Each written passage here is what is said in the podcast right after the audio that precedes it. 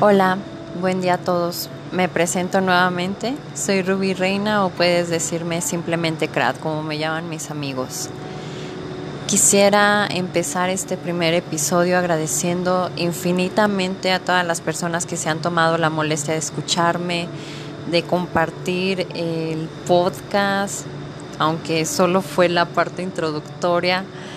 Realmente me ha sorprendido el buen recibimiento del programa de verdad, muchas, muchas gracias por sus buenos mensajes de, de apoyo, de motivación. De verdad, de verdad, muchas gracias. Esta semana ha sido muy difícil emocionalmente, ha pasado de todo. Cambios en mi rutina, dificultades para encontrar el espacio adecuado y poder grabar. De verdad no les miento, pero desde lunes ya tenía pensado grabar, eh, no era el lugar adecuado, no iba a ser correcto que yo estuviera hablando de un tema que vamos a ver y que es, importante y que de fondo esté la música de antro. Simplemente no lo pude subir así. Y ahorita les pido una gran disculpa nuevamente porque van a escuchar mucho ruido, eh, mucha interferencia y les cuento que siendo de madrugada estoy en el trabajo y decidí grabar. Eh, no quiero que pasen más tiempo sin un episodio y la verdad quiero que, que siga avanzando esto y poder seguir trabajando más de manera más continua. Espero que disfruten su tiempo libre, divirtiéndose, arropados con su persona especial, durmiendo plácidamente entre cobijas y de verdad, de verdad, disfruten mucho por mí, disfruten mucho porque yo quisiera estar en este momento hecha bolita, hecha bolita con esa persona especial. ¿Cómo vamos a empezar este capítulo? Había infinidad de temas que creo que son muy muy importantes que empecemos a mencionar. Pero como saben, eh, se acaba de, conmemorar el, Día de la Salud Mental, que fue el, el 10 de octubre. Entonces, obviamente lo ameritaba la, la ocasión. Voy a iniciar este capítulo leyendo un fragmento de mi diario. Es una cuestión un tanto íntima y personal, pero quisiera compartírselas. Esto es del 7 de abril del 2019. El mes de marzo fue como otra gran ola que me terminó de, de derrumbar. Iniciando el mes desempleada, la ansiedad me carcomía. Eran días largos y eternos, durmiendo para esconder la desesperación. Sentía la gran carga familiar, no sé en qué momento colapsé. Intentaba decirme a mí misma que todo iba a estar bien, pero me agotaba en llanto. La incertidumbre y la preocupación por la salud de mi papá. Sentía, sentía que caía de una gran montaña y seguía siendo golpeada por las piedras en el camino. ¿Qué hay con mi salud mental?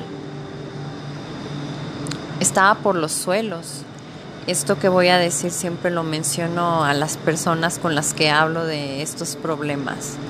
Sientes un vacío, estás derrotada y no puedes moverte. Te duelen los músculos de las piernas al caminar. Te sientes agotado, no te da hambre, no quieres salir ni ver a tus amigos. Hay un nudo en la garganta que no te deja expresarte. Las personas normalmente tienen la capacidad de adaptarse al estrés de la vida diaria, pero ¿qué pasa cuando no es así? La salud no es solo el bienestar físico, no es estar libre de afecciones o padecimientos. Una persona tiene que estar mentalmente saludable porque solo así puede desarrollarse de manera correcta en la sociedad. Y hay muchos factores que determinan a la salud mental, desde las cuestiones económicas, el grado de estudios de la persona, la sociedad, las situaciones fuertes que estás viviendo, aspectos biológicos, cuando ya tienes un factor genético que te está predisponiendo a padecer algún trastorno. Actualmente la sociedad es un ambiente de trabajo estresante, los modos de vida son complicados, nos hemos vuelto banales y superficiales. Todos tienen estándares muy elevados y tratamos de encajar en ese grupo. Estamos plagados de violencia, antivalores, prácticamente una sociedad corrompida. Y a esto hay que agregar esas situaciones fuertes que, que nos hacen pedazos. Ahí voy a hacer un paréntesis porque justo me di cuenta que esta es la lucha real. Diariamente peleamos, peleamos por nuestros sueños, por nuestras metas, en contra de la ambientación oscura.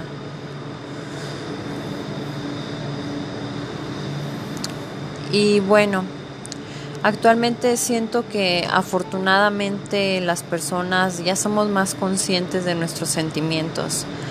Muchos queremos mejorar y creo que este es un gran punto clave y a favor de que este tema no sea un estigma. Normalmente cuando hablamos de ir a terapia las personas nos juzgan sin siquiera conocer el trasfondo de la situación. Personalmente Estoy muy agradecida porque conocí los podcasts en el momento más crucial. A veces simplemente uno busca soluciones, quiere escuchar palabras de apoyo y cariño. Medios como este, videos en YouTube, de motivación, platicar con alguien de confianza, hacer la actividad que más te gusta te puede ayudar. Es muy importante no, no encerrarte ni ahogarte en tu vaso de agua. Bien importante hablarlo y la solución va a llegar.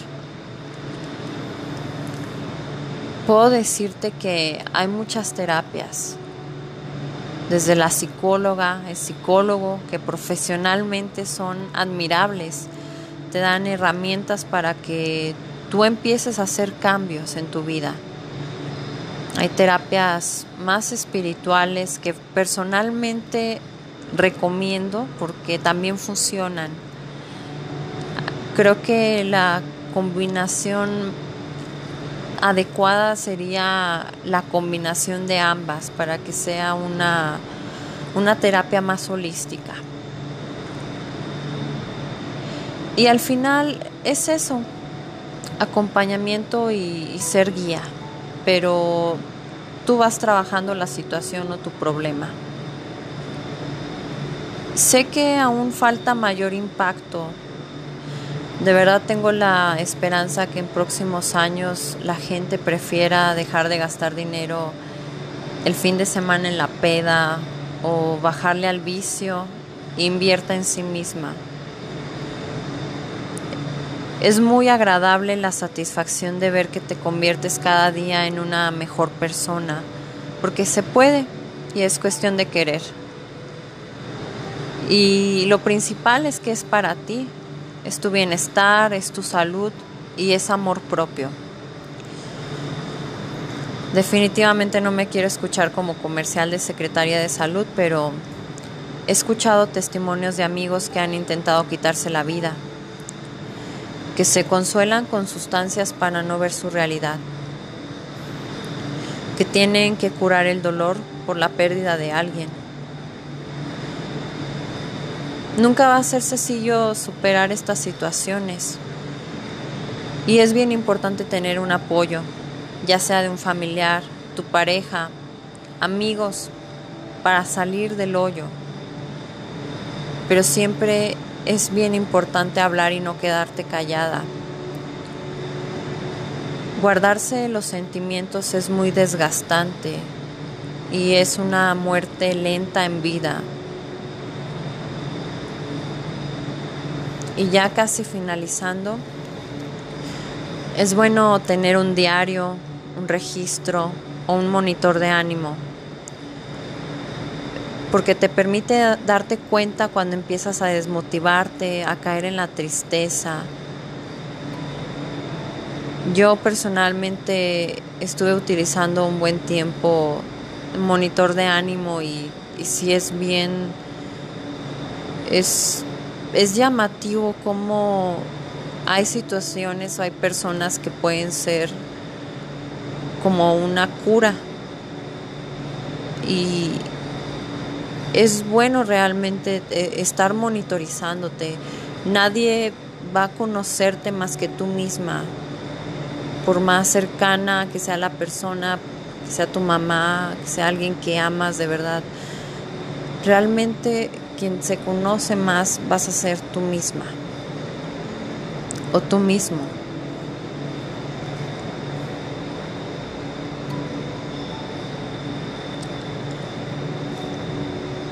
De todo corazón, si estás pasando una racha difícil, créeme que no estás sola, ni tu Dios, ni en lo que tú creas, tu ser divino no te está castigando. Siempre hay que agradecer por lo que tenemos, siempre va a haber alguien que va a estar peor que tú. Y creo que ahí es cuando te das cuenta que tus problemas son nada a comparación de otras situaciones que son más fuertes. Te envío un abrazo y te espero en el siguiente episodio.